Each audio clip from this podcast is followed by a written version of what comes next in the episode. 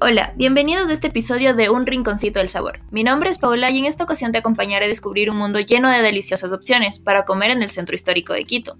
Si eres alguien que te gusta comer cosas nuevas, pero al mismo tiempo de forma consciente y de manera sostenible, estos minutitos te servirán muchísimo. Y bueno, ¿de qué estoy hablando? Estoy hablando de la comida vegetariana. Este tipo de comida no es nada nuevo, y apuesta por la salud, la ecología y el cuidado de los animales. La demanda del turismo vegetariano ha venido creciendo muy rápido, pero trata de ir mucho más allá de ofrecer al turista una experiencia libre de cualquier daño animal.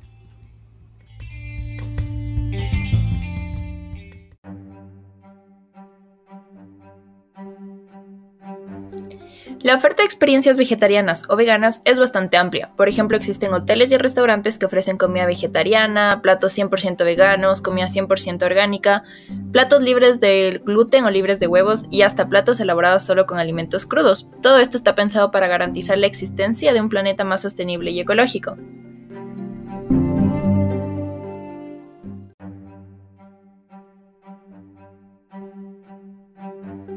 Estas iniciativas son algo positivo y de gran impacto, tanto en el turismo como en la sociedad.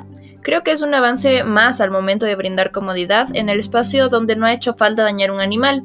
Ser vegetariano no solo se reduce a la alimentación, sino que abarca muchísimas cosas, desde la ropa que compramos hasta el ocio que elegimos consumir.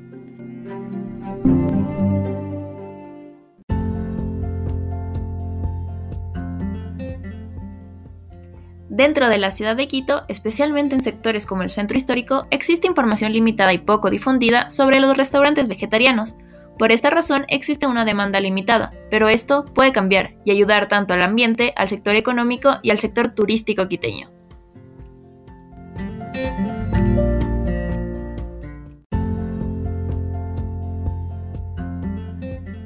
A veces resulta difícil encontrar un restaurante de este tipo, y mucho más conocer acerca de sus diferentes ofertas, procesos, técnicas de producción, productos que se utilizan, precios y características que los diferencian.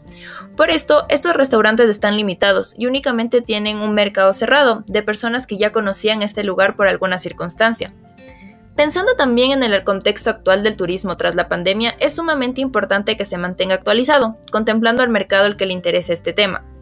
La idea es que la industria turística no se quede atrás, es por esto que se debe incluir opciones vegetarianas y todo lo que conlleva esta línea de pensamiento, en promociones, marketing eh, de restaurantes, hoteles y de esta manera dinamizar la oferta.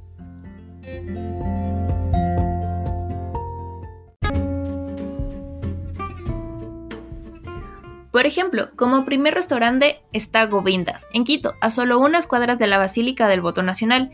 Este restaurante ofrece platos desde 3 dólares y tiene una amplia variedad de platillos para que puedas escoger, como por ejemplo falafel con hummus, arroz con verduras y unas exquisitas hamburguesas vegetarianas.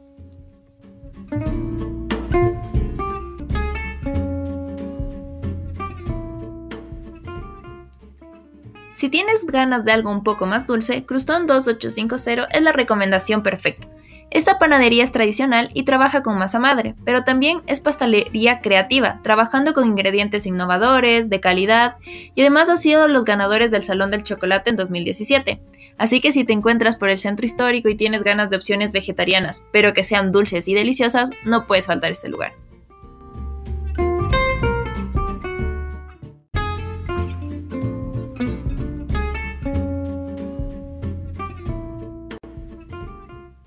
Finalmente, si quieres algo tradicional de Quito, pero que se ajuste a tus necesidades, la cafetería Fabiolita es tu lugar. Está ubicada justo en la Plaza Grande y te será fácil ubicarla. Aquí se utilizan únicamente la materia prima más fresca y de más alta calidad. Ofrece desayunos, almuerzos y hasta cenas. Por ejemplo, un bowl de avena y frutas para comenzar el día, también el tradicional mote o ensalada de quinoa y como postre higos con queso. Todo esto con la sazón ecuatoriana para que tengas la experiencia completa.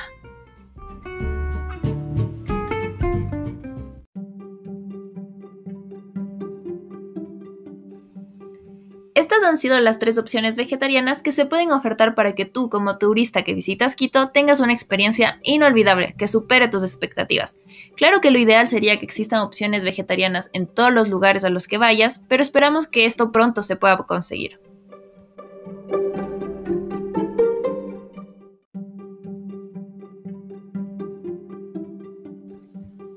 La oferta gastronómica basada en estos hábitos son una gran opción para aumentar la demanda en la ciudad de Quito. Si bien existen muchas razones para este estilo de vida, es indiscutible que aporta la sostenibilidad, aspectos sociales, económicos y sobre todo ambientales. Al comprender lo que está pasando en la realidad con respecto al consumo de las personas, es fácil producir artículos que le interesen al consumidor. Por eso el turismo vegetariano va en alza y es necesario tomar en cuenta estas necesidades para satisfacer al turista que llega al centro histórico, buscando estas opciones.